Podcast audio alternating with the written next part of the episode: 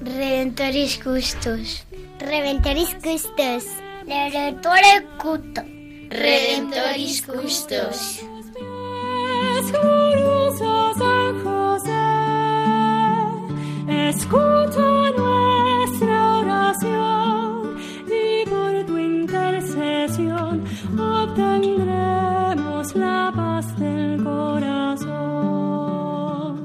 Comienza Redemptoris Custos, dirigido por el Padre Leocadio Posada. En Nazaret, glorioso San José, cuidaste al niño Jesús, pues por tu gran virtud fuiste digno custodio de la luz. Del Evangelio según San Mateo. José, hijo de David, no temas recibir a María, tu esposa, pues lo concebido en ella es obra del Espíritu Santo. Dará a luz un hijo, y le pondrás por nombre Jesús, porque él salvará a su pueblo de sus pecados.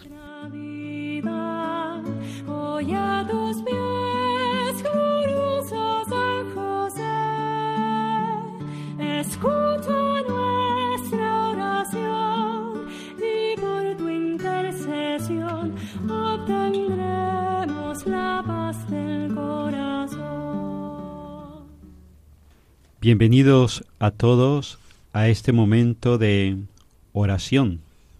Pues sí, vamos a hacer un momento de oración, cada uno donde esté, en el coche, en la cocina, en la cama, caminando, haciendo deporte. Vamos a tener un momento de oración con San José. En este programa Redentoris Custos, el custodio del Redentor. Nos podríamos preguntar, ¿conocemos al custodio del Redentor? ¿Conocemos a San José? Pues seguramente lo conozcamos poco, algo o posiblemente nada. Pues en este programa Redentoris Custos vamos a intentar entre todos conocerlo un poco más. Y a San José, al igual que a Jesús y al igual que a María, se les conoce estando con ellos. Vamos a estar con San José. Y nos vamos a ayudar de un libro que estamos meditando, compartiendo en programas anteriores, que se llama La sombra del Padre, del autor Jan Dobradinsky. Vamos a acercarnos, como en los otros programas, a una escena que seguramente compartió San José con nuestra Madre la Virgen María. Ese momento en el cual nuestra Madre proclama el cántico de alabanza más hermoso que se haya hecho al Señor, el Magnificat. Contemplemos a José, escuchando de María este cántico de alabanza. Vamos a acercarnos a esta escena, vamos a introducirnos en la escena y que San José, al igual que nuestra Madre la Virgen María, nos ayude a todos a ser hombres de oración, a ser mujeres de oración, a ser hombres y mujeres que vivamos en la alabanza, como vivió la Sagrada Familia, Jesús, María y José. En el programa anterior hablamos de la visita de María a la casa de Lázaro en Betania, cuando éste es solo un bebé enfermo de muerte, y cómo llega en compañía del anciano Simeón, después de ayudarle a pesar de estar encinta. El niño es sanado por intercesión de María, que continúa su viaje de visitación a su prima Isabel. Aunque sabemos que es una historia novelada, me parece increíble cómo el autor enlaza los diferentes personajes con las Sagradas Escrituras. Sabemos que Jesús acostumbra a parar en la casa de Lázaro, de Marta y de María en sus viajes entre Galilea y Jerusalén. Y está claro que las familias eran amigas, casi familia.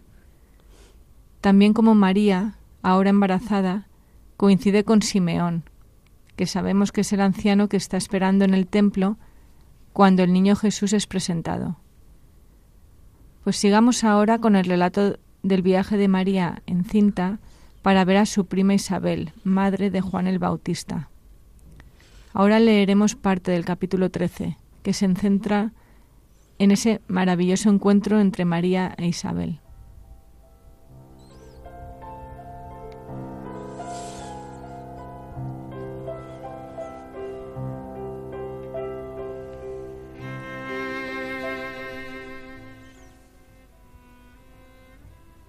El corazón empezó a latirle con fuerza. Las piernas se aceleraban solas. María reconocía ahora cada árbol. El día empezaba a declinar hacia poniente. No era muy tarde todavía y el sol guardaba aún su ardor.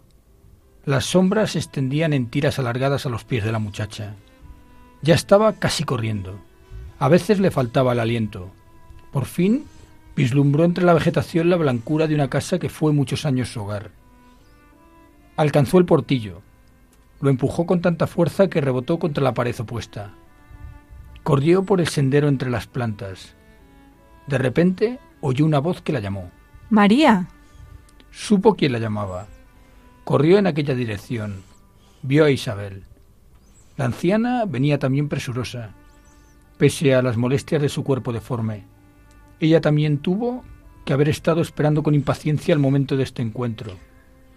Ya estaban una frente a la otra con los brazos abiertos, ya estaba María a punto de echarse al cuello de su protectora, cuando de repente la anciana se detuvo. Se inclinó con dificultad en una humilde reverencia. María se detuvo también sorprendida. Le pareció que su tía no la había reconocido, que la había confundido con otra distinta. Isabel, si soy yo.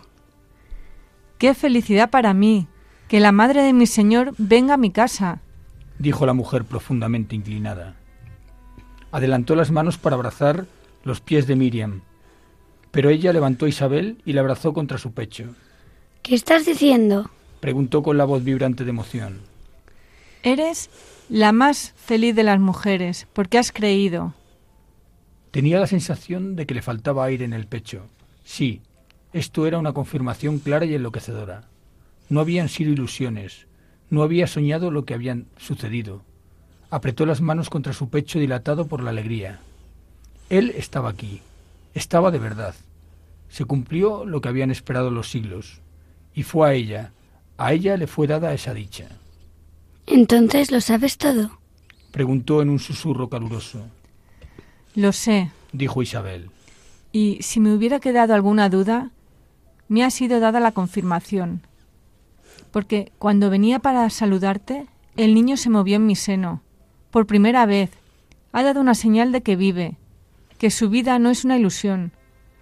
Oh, ya no temo nada ahora. Nacerá y será lo que le ha sido dado ser. Mi Juan irá delante de él. Oh María, han ocurrido cosas grandes y maravillosas. Las palabras de Isabel encendieron aún más su alegría. Era como el fuego que envuelve un matorral reseco y lo consume entre crujidos y estelas de chispas. Esta alegría no le cabía en el cuerpo, no solía hablar mucho, pero ahora le entraban ganas de gritar y anunciar su gozo al mundo entero. Cerró los ojos, apretó las manos contra el pecho. No, no podía guardar para sí lo que desbordaba en su corazón. Tenía que hablar, cantar. Bendito seas, Señor y Salvador mío. ¿Cómo expresar mi alegría porque has puesto tus ojos en la pequeñez de tu esclava? Has hecho que todos los pueblos, todas las naciones, me aclamarán para siempre y por todas partes, bienaventurada por ti. Qué bueno eres, Señor, y qué misericordioso. Y siempre has sido así, desde la eternidad. Venías a los humildes, amonestabas a los soberbios, colmas a los pobres y has mostrado a los ricos el resplandor ilusorio de las riquezas. Así eras y así eres, y todo lo que has anunciado, todo lo cumples. El día declinaba revolando las copas de los árboles, pero para dos mujeres estrechadas en un abrazo se alzaba el día de la felicidad, de los sueños realizados.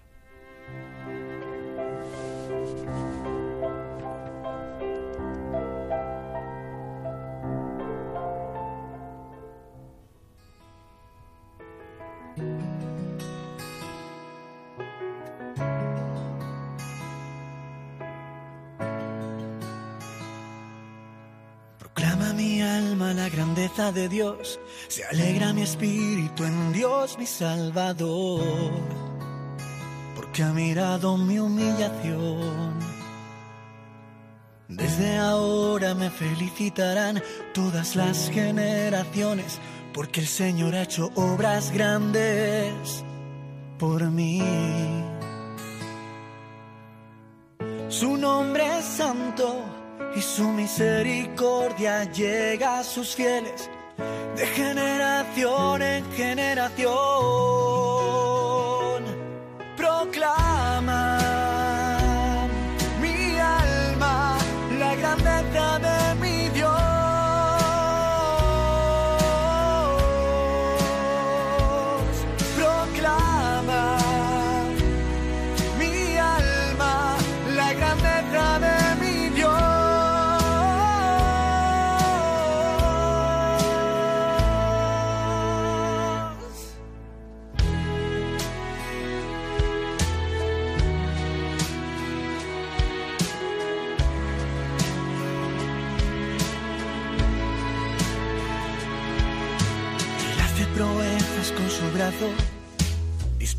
Soberbios de corazón, derriba del trono a los poderosos y enaltece a los humildes. A los hambrientos los colma de bienes, a los ricos despide vacíos. Auxilia a Israel acordándose de su misericordia según lo había prometido a nuestros padres en favor de Abraham y su descendencia por siempre.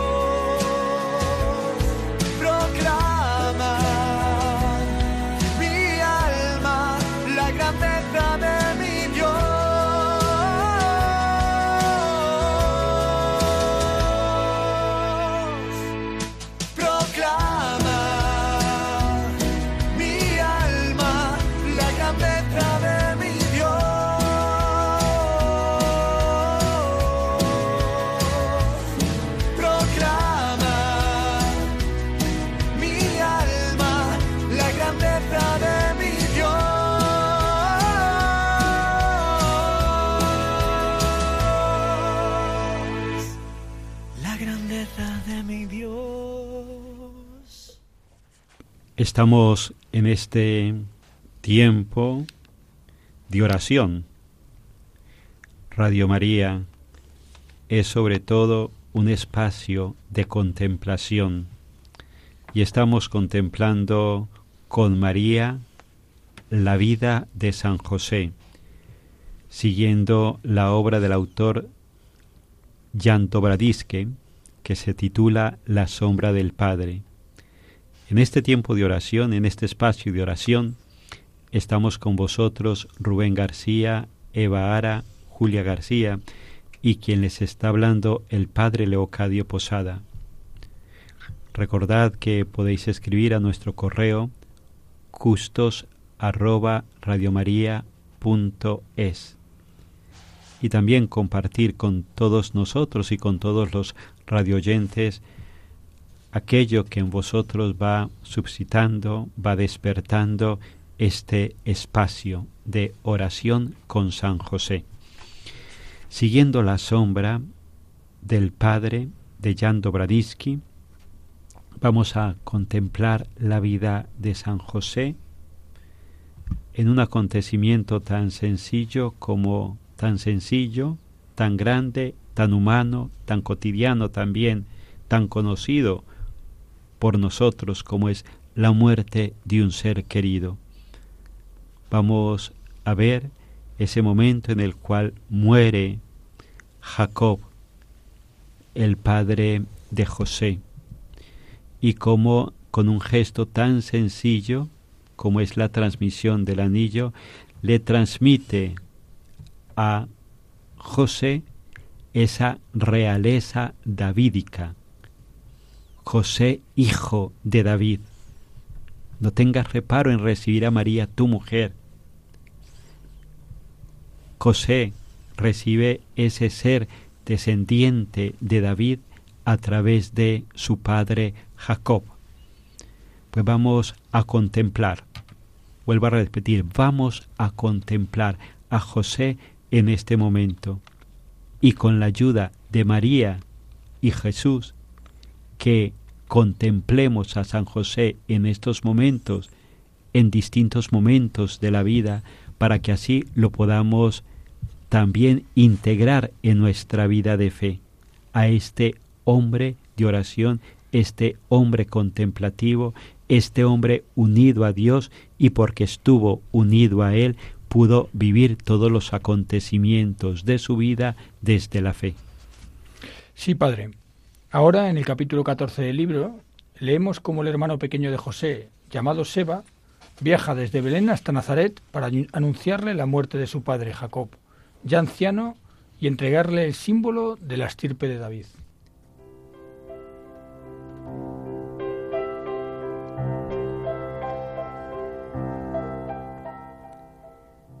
hizo entrar a Seba en casa y le atendió con cariño. Después de anunciar la noticia que traía, Seba ya podía afeitarse, cortarse el pelo, ungírselo, desprenderse del saco de luto y vestirse con su ropa habitual. Sentado a la mesa, el hermano menor le contó a José la muerte de su padre. Jacob murió tranquilo tras haberse resfriado con los primeros fríos.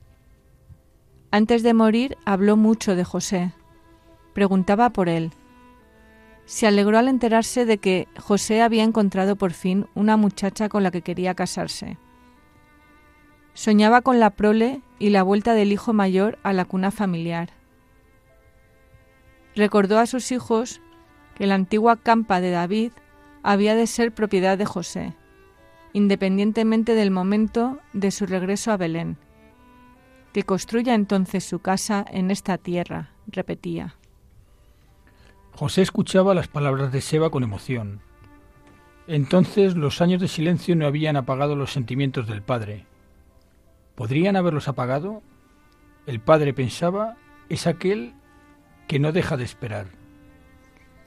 Al terminar su narración, Seba metió la mano en el bolsillo y sacó un objeto envuelto cuidadosamente en una fina piel. Lo abrió, y José vio entonces el anillo. Un trozo de oro grueso, informe, que antaño había representado probablemente algo, pero había perdido hoy toda forma reconocible. Recordaba el anillo en los dedos descarnados de su padre. Según la tradición familiar, procedía de David y había sido sin cesar propiedad del mayor en la familia. Nuestro Padre mandó entregártelo a ti. Dijo Seba. Luego tienes que entregárselo a tu primogénito. Nuestro Padre decía, mi apena no poder oprimir contra mi pecho la cabeza de mi hijo José porque tendrá un hijo sin lugar a dudas. Sin decir palabra, recogió el anillo. El aro era estrecho. El anillo le entraba con dificultad en el dedo. Se lo quitó y se lo quedó en la mano. ¿Entregarlo luego al progénito? ¿Al primogénito? Pensaba, nunca tendré ese primogénito. Amaba tanto a Miriam que cuando le habló de su decisión no corriente, la aceptó sin vacilaciones. En el primer momento eso fue un simple reflejo de amor, pero ahora que María estaba lejos, empezó a pensar en los motivos que habían impulsado a la muchacha a formular un voto tan desacostumbrado. Lo que Zacarías consideraba como su deshonra, ella deseaba asumirlo voluntariamente. Quería considerar su renuncia como una donación. Como siempre, su audacia rozaba la temeridad. Cuánto le fascinaba con su audacia, cuánto deseaba que entre ellos todo fuera recíproco. Ahora, mirando el anillo recibido, pensaba que la decisión tomada para seguirla a ella no era sólo renunciar a su propio gozo, iba a ser también un incumplimiento con la propia estirpe. Desaparecería la rama principal del linaje. Se consolaba pensando que la familia estaba lo suficientemente extendida y que entre sus representantes habría siempre alguien cuyo hijo sería el Mesías. Y sin embargo, su decisión podía parecer como una ruptura del cordón umbilical que unía el pasado con el presente. Tal vez era preferible que Jacob hubiera muerto. Él, que fue incapaz de, de, entender la espera de José, ¿sería capaz de comprender la renuncia de María y la aceptación de José para compartir esta renuncia? En esta escena contemplamos cómo, tras el anuncio de la muerte de su padre, que le cede el anillo de la estirpe de David como heredero, José se plantea la renuncia a tener descendencia, ya que María quiere ser su esposa, pero manteniendo la castidad en su relación. El autor habla de renuncia voluntaria de ambos y la aceptación de sacrificios para buscar un bien superior y estar más dedicados y cerca de Dios. Creo que el relato puede estar muy cerca de la verdad, de cómo dos personas que centran su vida en servir a Dios y aceptan sacrificios que seguramente seres humanos no podrían asumir solos, pero que con la ayuda de Dios sí pueden ser capaces de soportar. También creo muy importante que San José sea el primogénito heredero, pues de la, de la estirpe de David, y que así, aun siendo el padre putativo de Jesús, se cumplan en él las profecías del Antiguo Testamento. Y por último, se contempla en el texto la renuncia compartida por María y José, que aceptan voluntariamente la virginidad como medio de santificación. En el caso de José, incluso sacrificando la proliferación de su linaje, heredero del mismísimo rey David. Contemplamos a San José en este momento de su vida donde recibe esa herencia de su padre, ese anillo en el cual le transmite con un gesto concreto el que es descendiente del rey David. Y desde aquí él asume su ser primogénito en la descendencia de la línea del rey David para acompañar, en esos momentos no lo sabía, aquel que sería realmente el descendiente de David, Jesucristo.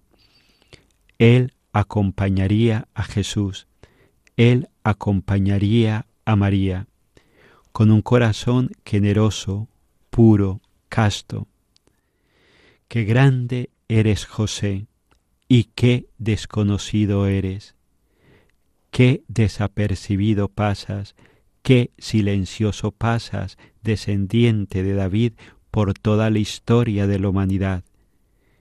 Ignorado, desconocido, pero sin embargo presente, descendiente del rey David, enséñanos a vivir como tú, con una gran dignidad, la dignidad de ser hijos de Dios, vivir la vida con realeza, esa realeza bautismal, y sin embargo, como tú, pasando por el mundo en silencio, humildes y sencillos, sabiendo permanecer serenos en la presencia de Dios.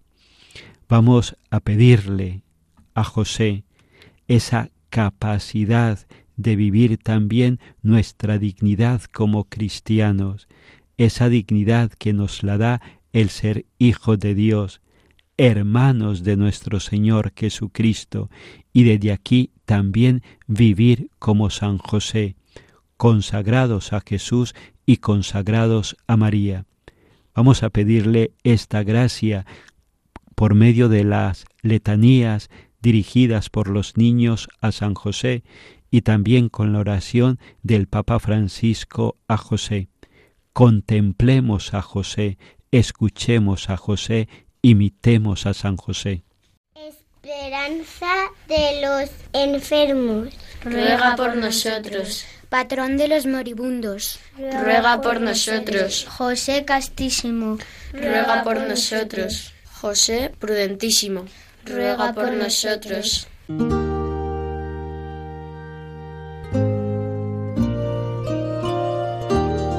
Salve, custodio del Redentor y esposo de la Virgen María. A ti Dios confió a su Hijo. En ti María depositó su confianza. Contigo Cristo se forjó como hombre. Oh bienaventurado José, muéstrate, Padre, también a nosotros, y guíanos en el camino de la vida. Concédenos gracia, misericordia y valentía, y defiéndenos de todo mal. Amén.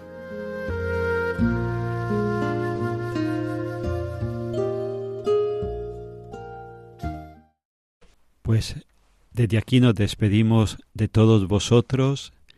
Nos ha encantado mucho estar con vosotros en este tiempo de oración con San José, en este programa Redentoris Custos, en el cual hemos estado Rubén García, Eva Ara, Julia García y quien les habla el Padre Leocadio Posada. Queridos radioyentes, nos encontramos en el próximo programa. Que San José os bendiga.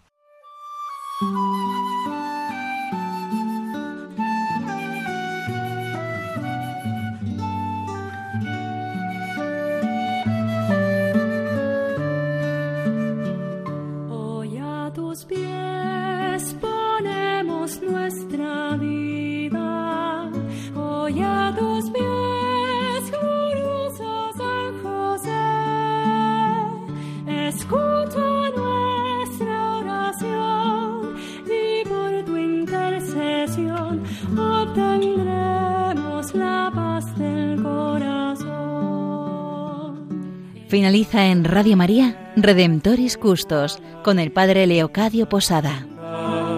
En Nazaret, glorioso San José, cuidaste al niño Jesús, pues por tu gran virtud fuiste digno de